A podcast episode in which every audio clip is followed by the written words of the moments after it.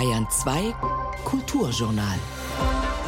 Die Hauptthemen der heutigen Sendung sind Machtpolitik, philosophische Kunst und die Vermarktung von Kreativität.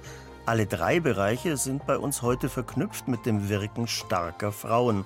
Der italienischen Ministerpräsidentin Giorgia Meloni, der amerikanischen Künstlerin Kiki Smith und mit Grete Ring, die bereits vor bald 100 Jahren so etwas wie eine gleichberechtigte Akteurin auf dem Gebiet des Kunsthandels gewesen ist. Stefan Mekiska begrüßt Sie am Mikrofon. Kulturjournal. Kritik Dialog, Essay. Auf Bayern 2. Und natürlich kommt unsere Musik heute auch von einer starken Frau. Die Indie-Folk-Musikerin Jessie Monk kommt aus Australien, ist aber 2020 mit 44-jähriger Verspätung ihrem Idol David Bowie gefolgt und nach Berlin gezogen. In Melbourne hatte sie als Darstellerin im Bowie-Musical Lazarus mitgewirkt. Doch jetzt, in der deutschen Hauptstadt, plagen sie offensichtlich Geldprobleme. Gets me down. They're telling me I need a safety net. They tell me my life means nothing if I don't post about it on the internet. They tell me I need vulnerability. and they pull out their badges and ask me for money when I don't have any. Money doesn't make any sense to me. I've moved through so many currencies. It's like I'm playing Monopoly. I'm waiting for someone to hack the bank system so my plastic card holds more digits than three. So fucking arbitrary. Gets me down, gets me down,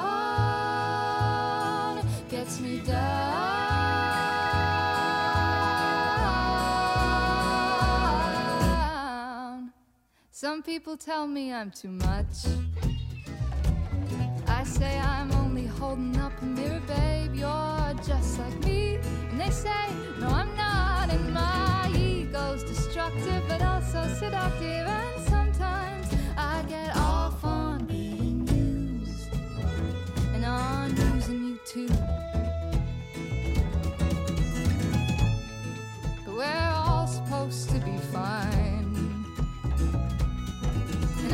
Just watched somebody piss on the train, and I was looking straight in her eyes. And I'm angry and I'm sad, but they aren't even my tears to cry.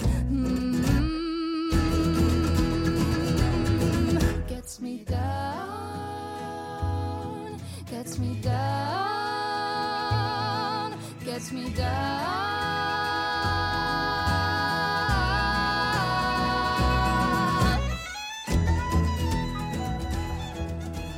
Jessie Monks Debütalbum heißt Continually Becoming und ist vor einer Woche bei Pop-Up Media herausgekommen. Die 46-jährige Politikerin Giorgia Meloni von der meist als postfaschistisch klassifizierten Partei Fratelli d'Italia regiert seit mehr als einem Jahr Italien als Kopf einer Mitte-Rechts-Dreierkoalition und im Amt der Ministerpräsidentin. In der Außen- und Europapolitik hat Meloni die meisten Befürchtungen bisher nicht erfüllt. Sie unterstützt die Ukraine und sucht in der Migrationspolitik den internationalen Konsens. In der Innenpolitik ist doch einiges in Bewegung geraten. Schlüsselposten, gerade im Kultur- und Medienbereich, wurden kontinuierlich mit Gefolgsleuten Melonis besetzt. Meine Kollegin Friederike Haupt, die selbst in Südtirol lebt, beginnt ihren Essay über das Italien der Gegenwart mit einer Warnung aus der Vergangenheit. Sie kommt von Umberto Eco. La memoria collettiva è l'identità, è l'identità collettiva. Die kollektive Erinnerung ist die Identität, die kollektive Identität. Umberto Eco, der italienische Schriftsteller, warnte 1995 in einem Vortrag in New York vor dem ewigen Faschismus. Und er nannte 14 Merkmale, woran man faschistische Systeme erkennen könne. 2023 jetzt zeigt das Museum in Salò am Gardasee eine Ausstellung. Sie heißt L'ultimo fascismo, der letzte Faschismus also. Gemeint ist die Repubblica Sociale Italiana von Salò, ein Konstrukt von Mussolini und Hitler in Norditalien. Sie existierte eineinhalb Jahre von 1943 bis April 1945. War es wirklich der letzte Faschismus? Die Mitarbeiter des Museums kennen den Vortrag von Umberto Eco zum ewigen Faschismus nicht, wie sie mir sagen. Dabei war Eco doch Italiener. Ich möchte wissen, wie steht Italien zur Frage des Faschismus? Wie steht Italien zu seiner Geschichte jetzt, wo eine sogenannte Mitte-Rechts-Regierung unter Giorgia Meloni die ersten Ergebnisse zeigt? In rasantem Tempo wurden führende Köpfe in der Kultur ausgetauscht. Festspielintendanten, Chefredakteure, Moderatoren, bekannte Größen in Kulturleben und Fernsehen mussten gehen. Aber auch in der Verwaltung und im Sozialwesen wurde zügig ausgewechselt, wer nicht auf Linie war oder sogar Ausländer. So zum Beispiel im Institut für Nationalfürsorge oder in der Oper von Neapel. Das Bürgergeld zudem wurde abgeschafft, die geplante Justizreform wird selbst von Richtern, Mafiajägern und Journalisten als ein Einknicken vor dem Verbrechen bezeichnet und die öffentliche Verwaltung soll 170.000 neue Stellen bekommen. Der Wasserkopf der italienischen Administration wird also noch aufgebläht, anstatt zugunsten der Bevölkerung endlich abgebaut zu werden. Sieht so etwa der neue Faschismus light aus, also eine Art Softfaschismus? Als ein Merkmal des Faschismus beschreibt Umberto Eco das Entstehen einer politischen Elitegesellschaft. Ist das so bei Giorgia Meloni? Eine gewisse Doppelgesichtigkeit wird ihr und ihrer Partei Fratelli d'Italia aus den eigenen Reihen bescheinigt. Einerseits gibt Meloni als Ministerpräsidentin Italiens eine freundliche Erscheinung auf europäischem Parkett. Sie macht dort bella figura, wie man in Italien so sagt. Sie wird bewundert und anerkannt. Andererseits wird im Inneren heftig umgebaut, ja geradezu gerodet. Sie könne ja nicht so durchgreifen, wie sie wolle, das würde Europa ja verschrecken, schreibt die rechtslastige Tageszeitung Verita sinngemäß im August. Zurück zur Ausstellung in Salò. Vielleicht finden wir hier ja Antworten. Gleich zu Beginn, der 8. September 1943. Ha chiesto un armistizio al generale Eisenhower, comandante in capo delle forze alleate anglo-americane. Der Waffenstillstand Italiens mit den Alliierten wird 1943 im Radio mitgeteilt. Die Ausstellung in Salon kommentiert ihn so: der König Italiens und seine Regierung verlassen das Kommando, flüchten aus Rom und überlassen die Italiener ihrem bitteren Schicksal. So wird der geglückte Waffenstillstand mit den Alliierten bezeichnet, den König Emanuel II. nach dem Sturz Mussolinis vollzog. Bis jetzt dachte ich immer, die Resistenza, die Partisanen, die seien der ganze Stolz Italiens. Es sei Italiens Stolz, rechtzeitig zu den Alliierten geschwenkt zu sein, bereits an eben diesem 8. September 1943. Am 12. September aber befreiten die Nazis Mussolini aus der Haft und marschierten gemeinsam mit dessen Schwarzhemden in Norditalien ein und versuchten das Land so vom Norden her nochmals in die Knie zu zwingen. Das war diese Republik von Salò. Es ging damals alles sehr schnell. Am 12. September wurde Mussolini von Hitler befreit. In derselben Woche noch wurden die jüdischen Bürger in Norditalien gefangen genommen und in deutsche und polnische Konzentrationslager verschleppt. L'ultimo fascismo, die Ausstellung am Gardasee, bringt überraschende Sichtweisen zutage. Welche Identität hat dieses Italien eigentlich? Wir sind Kinder eines Unternehmers wie Silvio Berlusconi, sagte Giorgia Melonis Außenminister Tajani in Bozen am 15. Oktober diesen Jahres. Und dazu haben sie eine Frau an der Spitze, die messerscharf polemisiert und auch noch hübsch ist. Italien findet sich in ihr wieder. Aber blickt diese Rechts-Mitte-Regierung nicht doch nostalgisch auf Mussolini?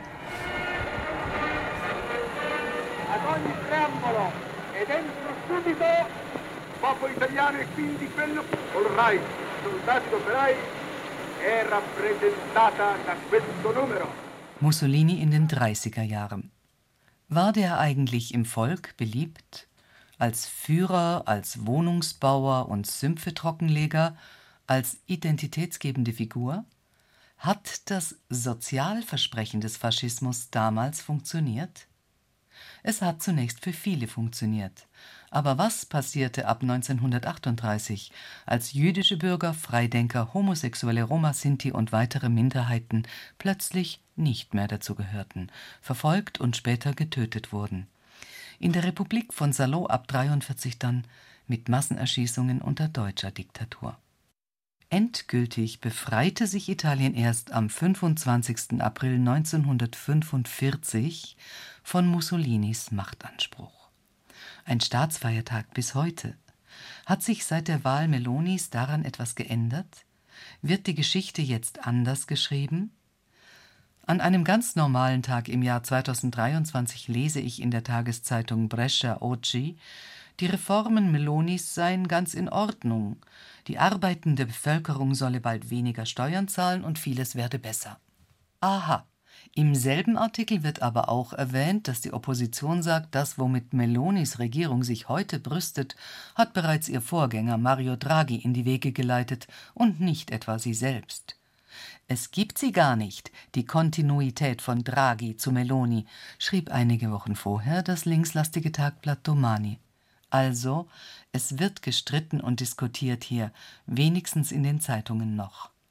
Die mediale Fernsehlandschaft dagegen scheint faktisch das Ziel einer raschen Umstrukturierung gewesen zu sein. Zeitung und Radio sind ja eher etwas für Intellektuelle, für die Gescheiten. Fernsehen wirkt populistischer. Das nutzen Machthaber gerne. Hier nochmals Originaltöne aus dem Musa, dem Museum von Salo, im Filmausschnitt der Cinecittà aus den 30er Jahren. Ein Siegeszug Mussolinis mit Massenhysterie. Ich versuche im Museum einmal probeweise der medialen Faszination Faschismus zu erliegen. Ich versuche diesen historischen Bildern und dieser Musik zu folgen.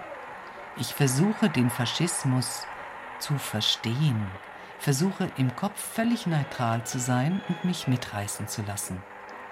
Es ist ein Versuch, die Massenhysterie zu verstehen, diese damals identitätsgebende Figur Mussolini, die Kleidung der Soldaten, die Musik. Ja, diese Musik ist so gefährlich.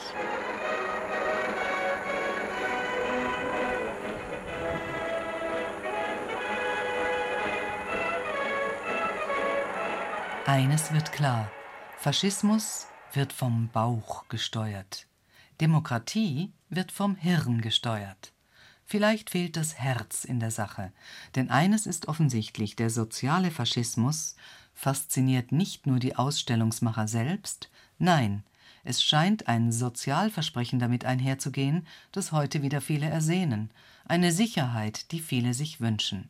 Aber sowohl Mussolinis Faschismus als auch die Sowjetunion. Sie lösten dieses soziale Versprechen nur unter Repressalien ein. Der Preis für Essen und eine warme Wohnung war die persönliche Freiheit, die Meinungsfreiheit. Angesichts der Vorgänge in Russland, angesichts der Wahlen in Italien und anderswo aber müssen wir das Phänomen Faschismus jetzt wieder neu studieren. Wie zum Teufel soll man der Jugend erklären, was das wirklich bedeutet? Was es heißt, seine Meinung nicht mehr sagen zu dürfen, selbst in der Familie bespitzelt zu werden, Freunde und Nachbarn zu verlieren, nur weil sie anders denken, anders aussehen oder anders glauben. Stamattina mi sono alzato, oh bella ciao, bella ciao, bella ciao, ciao, ciao, stamattina Bella Ciao, das Partisanenlied, es wurde zur inoffiziellen Hymne des neuen, des befreiten Italien. Doch hier in der Ausstellung werden auch die Partisanen ziemlich deutlich als Gewalttäter beschrieben. Spätestens da wird mir klar, ich soll in dieser Ausstellung einen völlig anderen Blick bekommen auf die Geschichte Italiens. Denn viele Aussagen der Ausstellung erscheinen zumindest doppeldeutig. Dabei waren es doch gerade die Partisanen, die Norditalien von den Faschisten freikämpften. In der Ausstellung werden sie auch mal als Banditen bezeichnet. Aber wer als Partisan damals in die Fänge der Schwarzhemden und Nazis kam, wurde erschossen. Sofort. Dazu gleich eine persönliche Geschichte.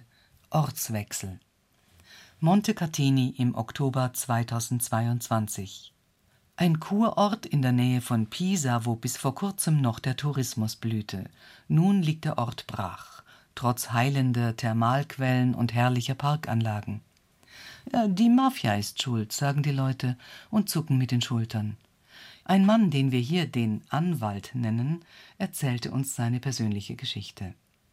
Sein Vater war einer der Schwarzhemden, einer der Soldaten Mussolinis, die ab 1943 mit den Deutschen zusammenarbeiteten, gegen die Alliierten und die anderen Italiener.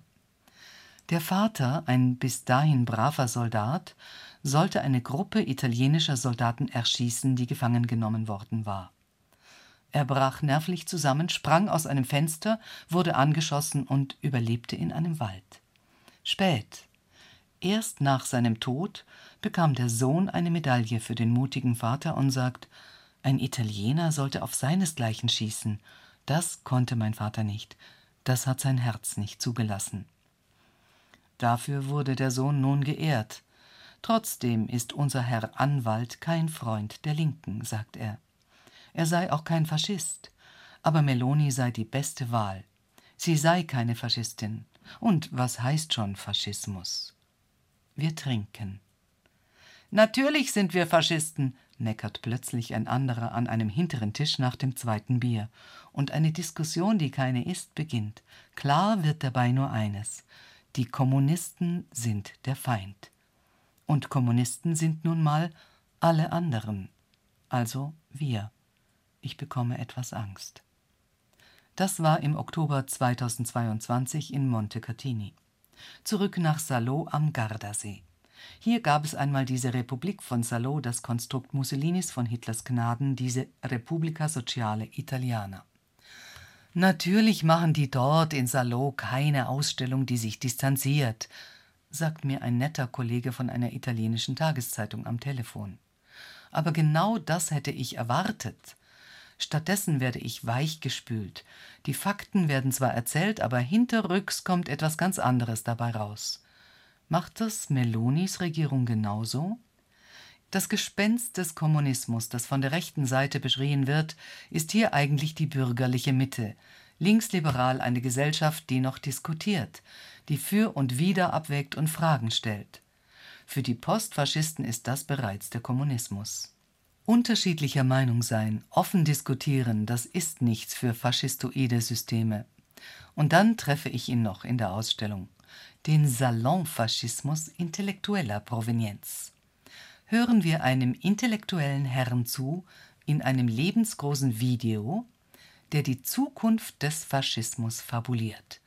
Er sagt, die historische Aufgabe des Faschismus sei der dritte Weg, also ein faschistischer Nationalismus jenseits von Materialismus und Kommunismus. La Repubblica Sociale rappresenta per questo segmento die Soziale Republik repräsentiert eine Art Engagement zukünftiger Erinnerung, weil sie sich weder Moskau noch Washington ergibt, sondern weil sie die Konstruktion eines dritten Weges verfolgt. Und das ist die historische Mission des Faschismus. ma si persegua la costruzione di una terza via che è la missione storica del fascismo. So weit, so eindeutig. Der Horror des dritten Weges der Neonazis ist in Deutschland längst bekannt. Wenn man neutral durch diese Ausstellung geht, könnte man aber am Ende meinen, so ein bisschen Faschismus sei eigentlich eine ganz gute Sache. Entkomme man dadurch doch dem Kommunismus sowie dem Kapitalismus. Der Name des Sprechers wird im Museum übrigens nicht verraten. Wir recherchierten. Es ist Professor Roberto Chiarini, Emeritus der Staatlichen Universität in Mailand. Faschismus klingt hier salonfähig, weichgespült, schön geredet von Intellektuellen und Wissenschaftlern. Und das ist leider nicht nur in Italien so. Wir müssen uns fragen, warum und wie unsere Demokratien so schlecht funktionieren, dass die Diktatur, dass Faschismus überhaupt wieder eine Option zu werden scheint. Der Mythos der sozialen Republik wird vom ganzen Kosmos des Neofaschismus adoptiert, neu aufgelegt. Gibt es Gegenbewegungen? Il Duce Delinquente, also der kriminelle Führer, hieß eine kleine Oper, die die ANPI, die Vereinigung der Partisanen in Salo, jüngst zum Besten gab. Das ist wenig. Wertvoller wäre ein Symposium zur Ausstellung gewesen, das Demokratien auf ihre Funktionsfähigkeit hin befragt. Italien ist eine Demokratie. Aber auch wenn Giorgia Meloni in Europa gut ankommt, Bella Figura macht und Gummistiefel trägt, wenn's sein muss, auch wenn sie eine Sympathieträgerin ist, auch wenn alle, die ich befragte, Melonis Regierung niemals mit einem Systemwechsel in Richtung Faschismus in Verbindung bringen würden, das überaus rasche Auswechseln der Führungskräfte im ganzen Land, das zügige Erstellen völlig neuer Gesetze, das Entstehen einer neuen, staatlich bezahlten Elite, die sich selber feiert, sie sollten auf Umberto Ecos 14 Merkmale faschistoider Systeme hin einmal genauer untersucht werden im gesellschaftlichen Diskurs. Was bleibt, ist die Erkenntnis, dass auch hier eine rechte Intelligenz ja schon lange einen weichgespülten Faschismus propagiert, hinter vorgehaltener Hand, genau wie in Deutschland. Aber auch in Italien wird noch gestritten und debattiert. Nur inwieweit die öffentlichen Medien, inwieweit die Fernsehlandschaft diese Debatte ehrlich transportiert, das ist fraglich. Der Umbau ging schneller als gedacht. Die kleinen Tageszeitungen aber, regionale und überregionale, sie transportieren die Meinungsvielfalt im Lande. Wer das Lesen noch nicht verlernt hat, findet hier das ganze Spektrum an Stimmen, Meinungsvielfalt eben. Was waren doch gleich nochmal die 14 Merkmale eines, wie auch immer gearteten Faschismus, die Umberto Eco warnend beschreibt? Ja, richtig, man sollte es lesen. Sein Büchlein mit dem Vortrag Der ewige Faschismus. Und was sollen wir tun, wenn wir faschistische Entwicklungen bemerken? Der Dichter Umberto Eco sagt, mit dem Finger drauf zeigen, und zwar deutlich. Der ewige Faschismus von Umberto Eco ist bei Hanse erschienen und zum Preis von 10 Euro weiterhin lieferbar. Das war ein kulturpolitischer Essay von Friederike Haupt über Melonis Italien 2023. Over Land and Sea, Jessie Monk, die Australierin in Berlin, ganz a cappella. I embrace the world with you in it. I can. Cause I know now that travel's end. And your voice calls to me over land and sea. And I know that I'll see you again. When you're wrapped in a blanket, looking up at the stars. Or in cities of bustling buses and cars. Know that my thoughts of you won't be too far, floating to you in the wind. When you're listening to Poseidon's waves crash on the sand, or losing your mind watching your favorite band, know that I'm next to you, holding your hand, smiling with you in your mind. I embrace the world with you in it. I can, cause I know now that travel's end. And your voice calls to me over land and sea, and I know that I'll see you again. When the road starts to wind and the cliff edge grows steep, and the unwanted guests start disturbing your sleep. A piece of what courage I have you can keep. Carry it on with you. When the wire brush of doubt starts to scrape at your heart, and the world that you knew starts falling apart. Know that my love for you's never too far. I'll put you back together again. Da möchte man in so einer Novembernacht doch gleich um ein wärmendes Lagerfeuer sitzen. Jessie Monk von ihrem Debütalbum Continually Becoming. Zwei größere Ausstellungen sind seit der vergangenen Woche in Freising und München der US-Künstlerin Kiki Smith gewidmet. Das hat einige Gründe. Sie wird im kommenden Januar runde 70 Jahre alt, Außerdem hat Smith viele Berührungspunkte zu Bayern. 1954 wurde sie in Nürnberg geboren und durch ihre Zusammenarbeit mit bayerischen Kunsthandwerkern wie der Meyerschen Hofkunstanstalt für Glas in München ist Kiki Smith häufig hier zu Gast. Zuletzt errichtete sie mit Brückner und Brückner Architekten neben dem Museum in Freising eine neue Kapelle mit Blick hinunter auf die Stadt. Die Kunst von Kiki Smith wirkt zunächst fast ein wenig lieb. Hund und Katze, Katze und Vogel vertragen sich, ihre Bilder zeigen menschliche Herzen und Gesten der Liebe, der Freundschaft und der Empathie.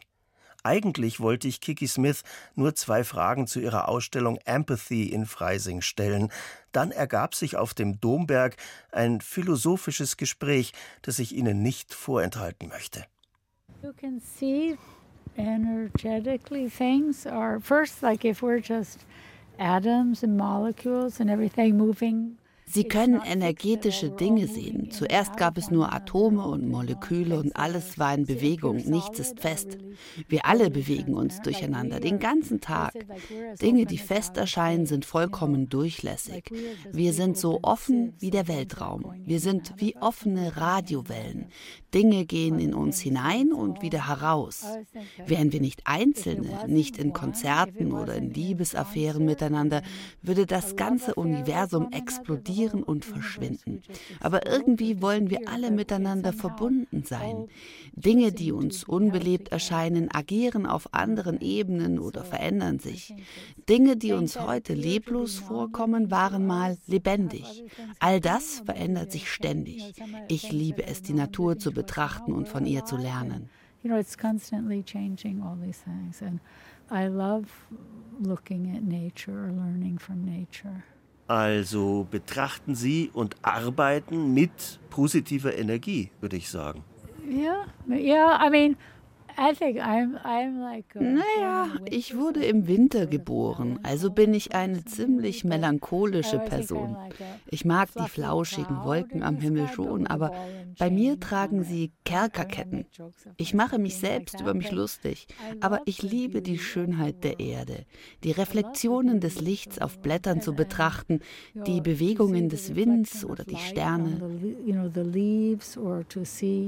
the movement of the wind or the stars or you know it's such a magnificent es ist so ein herrliches Privileg zu leben. In unserem Alltagsleben können wir manchmal auf einen miesen Trip kommen, aber es ist so ein unglaubliches Geschenk und Wunder, am Leben zu sein und mit anderen Menschen zu leben, die du kennst, oder mit Tieren, was man halt so wiedererkennt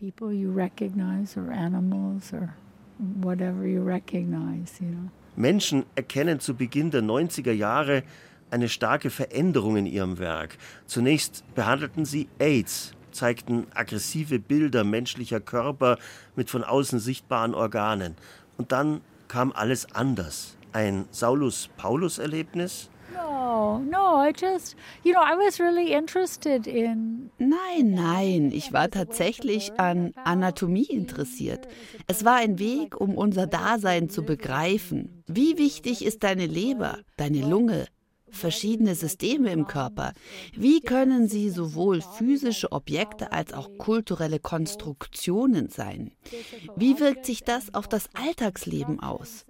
Ich ging davon aus, dass wir unser Alltagsleben verbessern wollen. Zu Beginn der 90er hatten wir Diskussionen über Sexualität, Genderidentität, natürlich über Rassenzugehörigkeit, über Postpolitik nach dem Ende des Kalten Krieges. Und ich, eine Frau, die mit ihrer Katze lebt, hatte da nicht so viel beizutragen. Habe ich auch gar nicht versucht. Einige Dinge verlangen deine Aufmerksamkeit. Mir wurde mein Platz innerhalb der Gesellschaft bewusst und die ganzen Frontlinien der Diskussionen. Ich dachte mir, ich kann jetzt heimgehen. Man wird auch älter.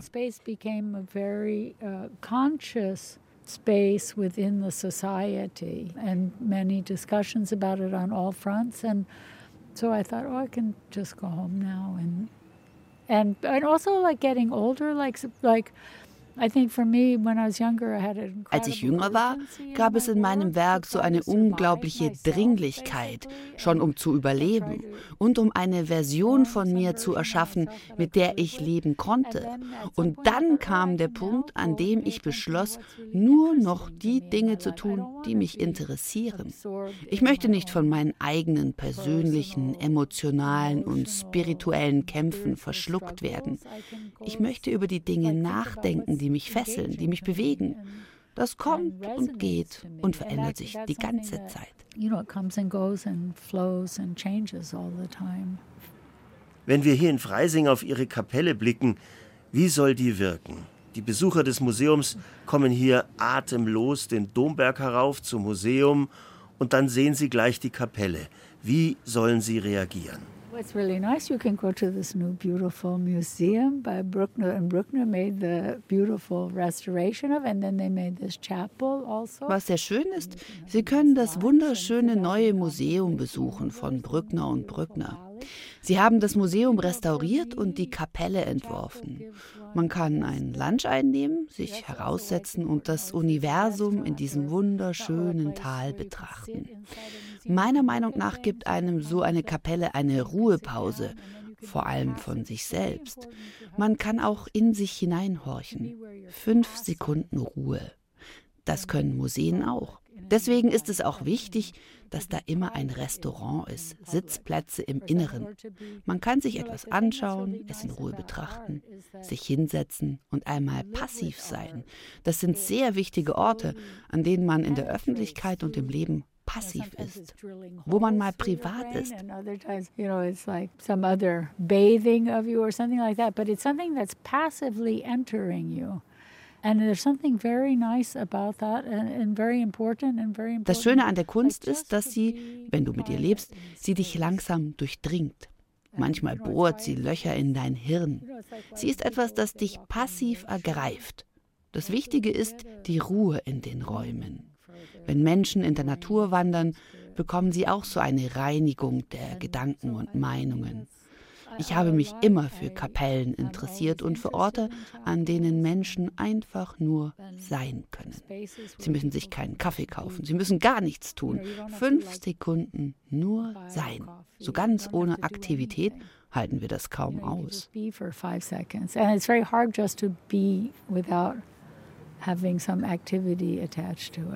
Als ich hier in der Ausstellung mir ihre Zeichnungen angesehen habe, musste ich an etwas denken. Ich selbst habe erst seit sechs Monaten Instagram und die Menschen haben sehr schnell erkannt, dass ich Tiere mag.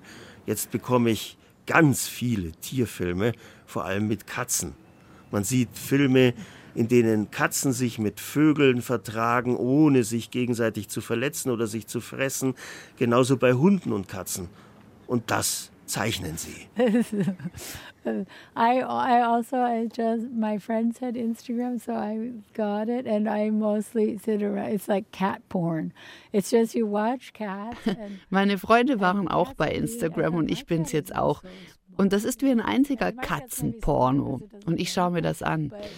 Wobei ich sagen muss, meine Katze ist nicht so smart. Wobei vielleicht ist sie auch klüger, weil sie gar nichts macht. Aber diese Katzen sind unglaublich. Und dann schaue ich mir gern Filme an von einem Typen, der heißt Finn Perel, glaube ich.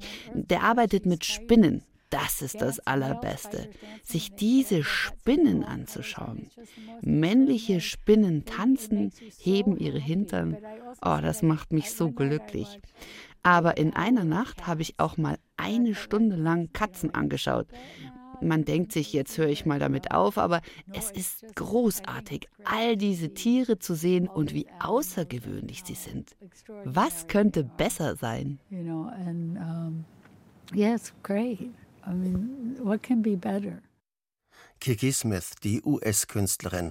Besonders viele Tiere von ihr sind in der Ausstellung Empathy im Diözesanmuseum Freising zu finden, und zwar bis zum 7. Januar. From My Heart heißt die Präsentation der staatlichen grafischen Sammlung in der Pinakothek der Moderne in München. Diese ist bis zum 21. Januar 2024 zu sehen. Man könnte junge Musikerinnen wie Jessie Monk, die Australierin aus Berlin, mit zu großen Vergleichen auch belasten, aber dem mit der jungen Joni Mitchell hält sie stand.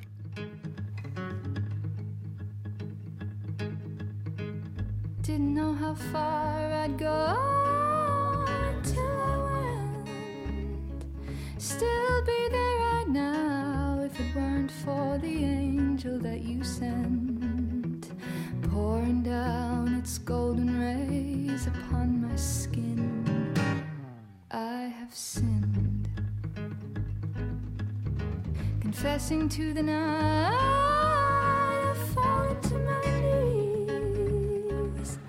slave to my incessant search for liberty, a pilgrim walking forth to be reborn. I am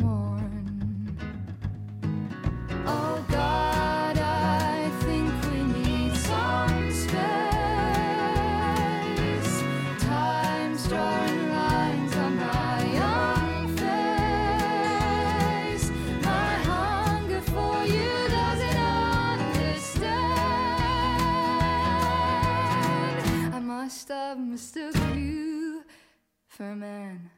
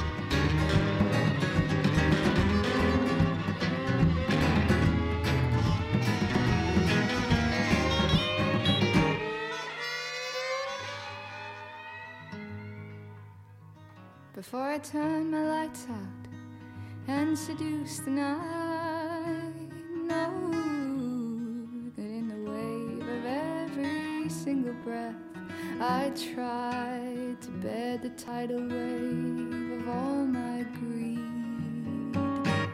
Now we're free. Mistook You for a Man von und mit Jessie Monk. Die 1887 in Berlin geborene Grete Ring musste sich ihre Position auch erst gegen eine Phalanx von Männern erkämpfen. Als frühe Studentin der Kunstgeschichte promovierte sie bei dem berühmten Heinrich Wölflin, wurde Mitarbeiterin an Museen, um schließlich nach dem Ersten Weltkrieg in den Kunstsalon Kassierer einzutreten, damals Berlins führende Galerie für französischen Impressionismus und deutsche Sezessionskunst. Eine Männerwelt, eine Welt der großen Geldsummen. Doch Grete Ring behauptete sich, wurde 1926 gar Chefin des Salons. Jetzt erinnert in Max Liebermanns Villa am Wannsee eine Ausstellung an Grete Ring, eine echte Pionierin des Kunsthandels in Deutschland. Barbara Bogen nimmt uns dorthin mit. Gleich beim Eintreten in die Ausstellung fällt der Blick auf eine vielsagende Fotografie. Sie entstand 1932 in Berlin und zeigt den legendären Kunsthändler Alfred Flechtheim zusammen mit einer Frau, der Kunsthändlerin Grete Ring. Die beiden haben sich offenbar so ähnlich und übereinstimmend sind Design und Material bei demselben Schneider ihr elegantes Outfit kreieren lassen. Er eine extravagante Hausjacke, sie einen exklusiven Mantel mit Pelzkragen. Beide strahlen und wirken wie sehr, sehr gute Freunde. Doch während der Name Alfred Flechtheim noch heute international als Household Name des Kunsthandels in Berlin der 20er, 30er Jahre gilt, ist die damals überaus erfolgreiche und besonders charismatische Kunsthändlerin, Wissenschaftlerin und Sammlerin Grete Ring fast vollständig in Vergessenheit geraten, sagt die Kunsthistorikerin und Kuratorin der Liebermann Villa am Wannsee, Viktoria Krieger.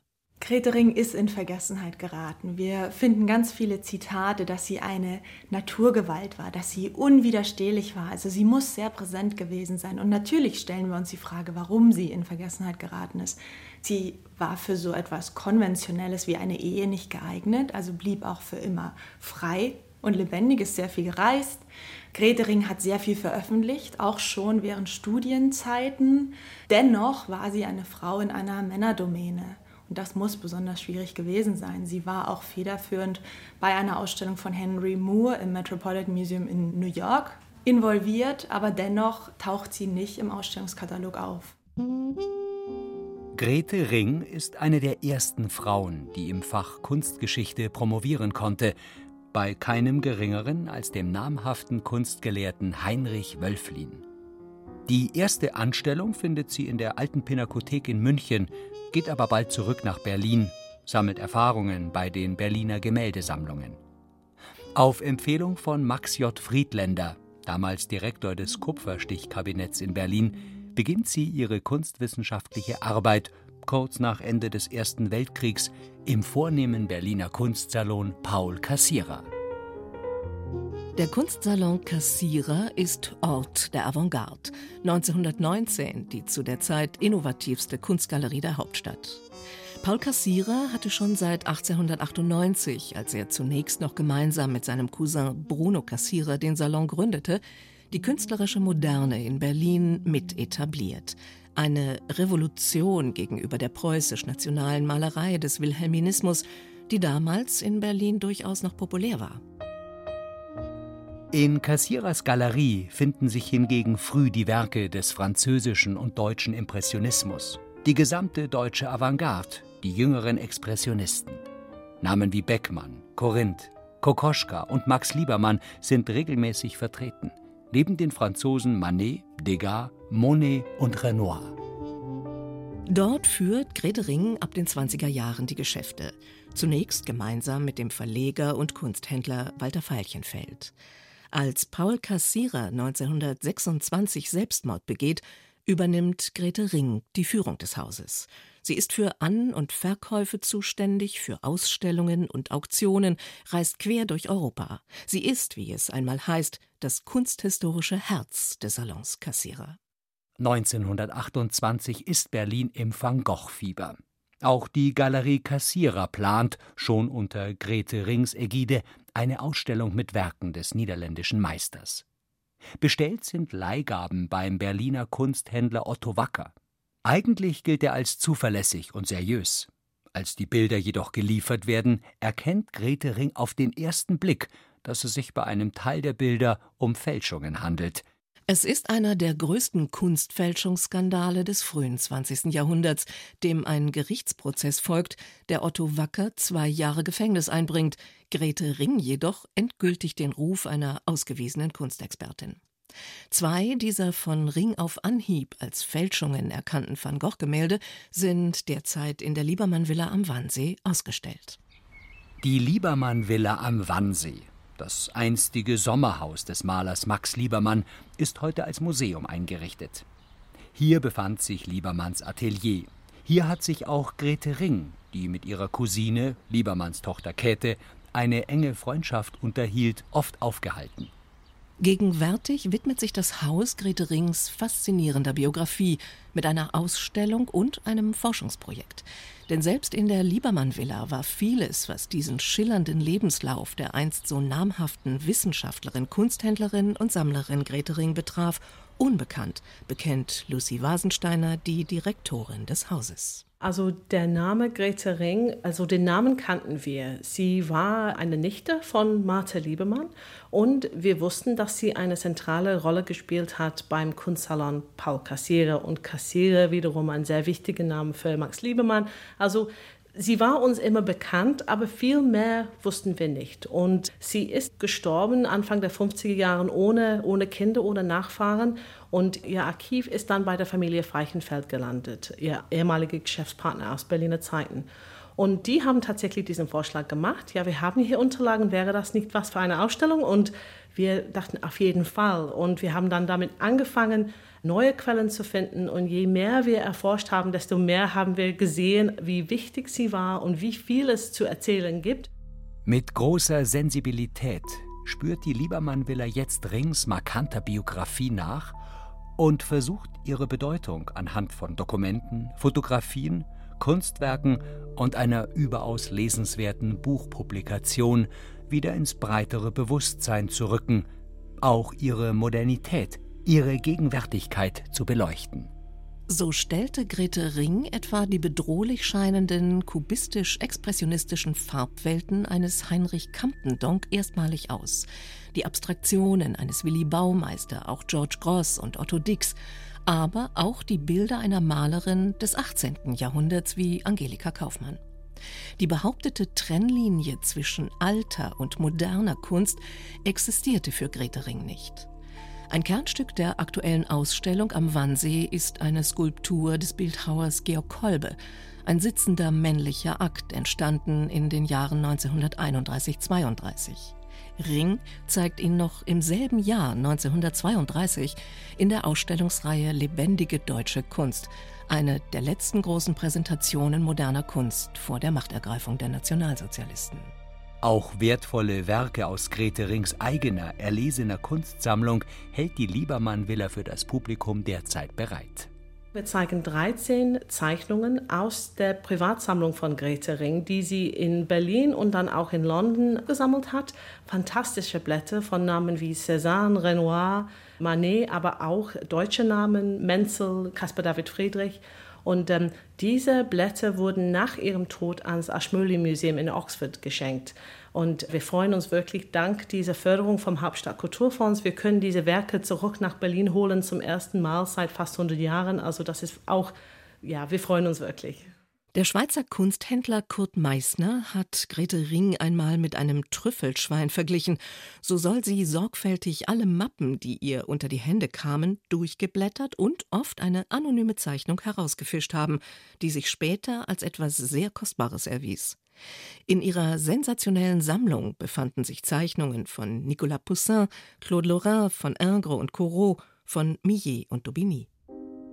Grete Rings Abhandlung über das Jahrhundert der französischen Malerei zwischen 1400 und 1500, die sie schon im englischen Exil verfasste, die jedoch nie ins Deutsche übertragen wurde, ist jetzt gleichfalls im Museum am Wannsee zu sehen. In einer Vitrine liegt die französischsprachige Ausgabe von 1949. Noch heute gilt das Buch als Standardwerk. Grete Ring soll durchsetzungsstark gewesen sein und entwaffnend direkt. So sehr, dass sich nicht wenige vor ihr fürchteten, da sie selbst vor nichts und niemandem Angst zu haben schien. Eine Fotografie zeigt sie bei einer Auktion energisch, entschlossen und doch zugleich mit der beglückten Neugierde eines besonders klugen Kindes. Völlig aus der Zeit gefallen, nennen sie einige Menschen aber auch eine Hexe. Doch besitzt sie genügend Humor, um diesen patriarchalischen Begriff selbstironisch aufzugreifen und ihn auf sich anzuwenden, womit sie ihn schlau, gewitzt ad absurdum führt. Von ihrem Bungalow, den sie sich in Sakro bei Potsdam einrichtet, totschick, modern mit den freischwingenden Stühlen des Architekten und Designers Mies van der Rohe, spricht sie freimütig von ihrem Hexenhaus. Mehr Ironie geht kaum. Ihre zahlreichen Flüge durch Europa bezeichnet sie als Reisen auf ihrem Hexenbesen. Selbstschutz einer Individualistin und Einzelgängerin, natürlich auch Abwehr. Man mochte, schätzte sie, erklärte Marianne Veilchenfeld, die Ehefrau ihres Geschäftspartners und gute Freundin einmal, aber findet sie wohl auch exzentrisch. Und doch muss es auch noch eine ganz andere Grete Ring gegeben haben. Der enge Freund und Maler Oskar Kokoschka fertigt im Jahr 1923 ein Porträt von ihr. Es ist ein Aquarell, nur wenige Farben, schwarz, grau, rot, stark stilisiert, minimalistisch, als blicke der Künstler in die innere Welt, das innere Wesen seines Modells. Die Arbeit zeigt eine beinahe zarte, melancholische Grete Ring, schmal die Schultern, die Arme vor dem verschatteten Körper verschränkt, der Blick aus sehr dunklen, sehr großen Augen nach unten oder gedankenvoll nach innen gewandt, als wäre dies der eigentliche Ort, an dem sie ihre Ideen und Erkenntnisse gewinnt. Als Grete Ring 1938 aufgrund ihrer jüdischen Identität nach London emigriert, gelingt es ihr dort wieder, eine vielbeachtete Dependance des Kunstsalons Cassira zu errichten. Anlässlich ihrer ersten Ausstellung besticht die Gästeliste durch illustre Namen des Kunstbetriebs. Der Kunstkritiker Benedict Nicholson erinnerte sich einmal an die leuchtende Atmosphäre ihrer Gesellschaften. Ihr herrliches Haus in der South Street wurde nach dem Krieg zu einem beliebten Treffpunkt für Wissenschaftler und Intellektuelle nahezu jeder Nationalität. Bei ihren Partys war der Raum voller Menschen, wobei sie selbst stets im Mittelpunkt jener Bühne stand, die sie selbst geschaffen hatte. Und das deshalb, weil sie einfach klüger und witziger war als alle anderen. Trotz alledem blieb sie eine Frau, die von der Außenwelt weitgehend über ihre Kontakte mit den männlichen Zeitgenossen definiert wurde. Ein Grund vermutlich, weshalb Grete Ring trotz ihrer für diese Zeit sagenhaft zu nennenden Karriere und Reputation in Vergessenheit geriet, vermutet auch Lucy Wasensteiner. Ich glaube, diese Verbindung mit diesen bekannten Namen hat vielleicht doch gegen diese Erinnerung gearbeitet, weil man sieht das immer wieder. Sie wurde als Geschäftspartner von Kassiere oder von Freichenfeld oder als die Nichte von Max Liebermann beschrieben, immer wieder. Und deswegen war es uns sehr wichtig, dass diese familiäre Verbindung zu Liebermann nicht im Mittelpunkt steht, weil eigentlich ist sie als Persönlichkeit und als Kunsthändlerin wahnsinnig interessant für diese Zeit, abgesehen davon, dass sie eine Nichte von Max Liebermann war. Es ist der deutsche Kunstkritiker Klaus Geitel, der Grete Ring in der Nachkriegszeit kontaktiert, da er seinerzeit an einer Dissertation zur französischen Malerei arbeitete. Seine Erkenntnis nach dieser Begegnung ist ebenso wahrhaftig wie bestürzend. Grete Ring hatte mir klar gemacht, auf welchem Niveau sich ernsthafte kunstwissenschaftliche Arbeit bewegt. Zum ersten Mal sah ich mich mit einem Denken auf international gültigem Rang konfrontiert, und mir wurde mit einem Schlag klar, was Deutschland verloren hatte – als es viele seiner exquisitesten Bürger verstieß und vertrieb. Ein Beitrag von Barbara Bogen über Grete Ring, Kunsthändlerin der Moderne, in der Liebermann Villa am Berliner Wannsee bis zum 22. Januar wiederzuentdecken. Das war das Bayern 2 Kulturjournal vom 5. November. Stefan Mekiska bedankt sich auch im Namen des Teams fürs Zuhören.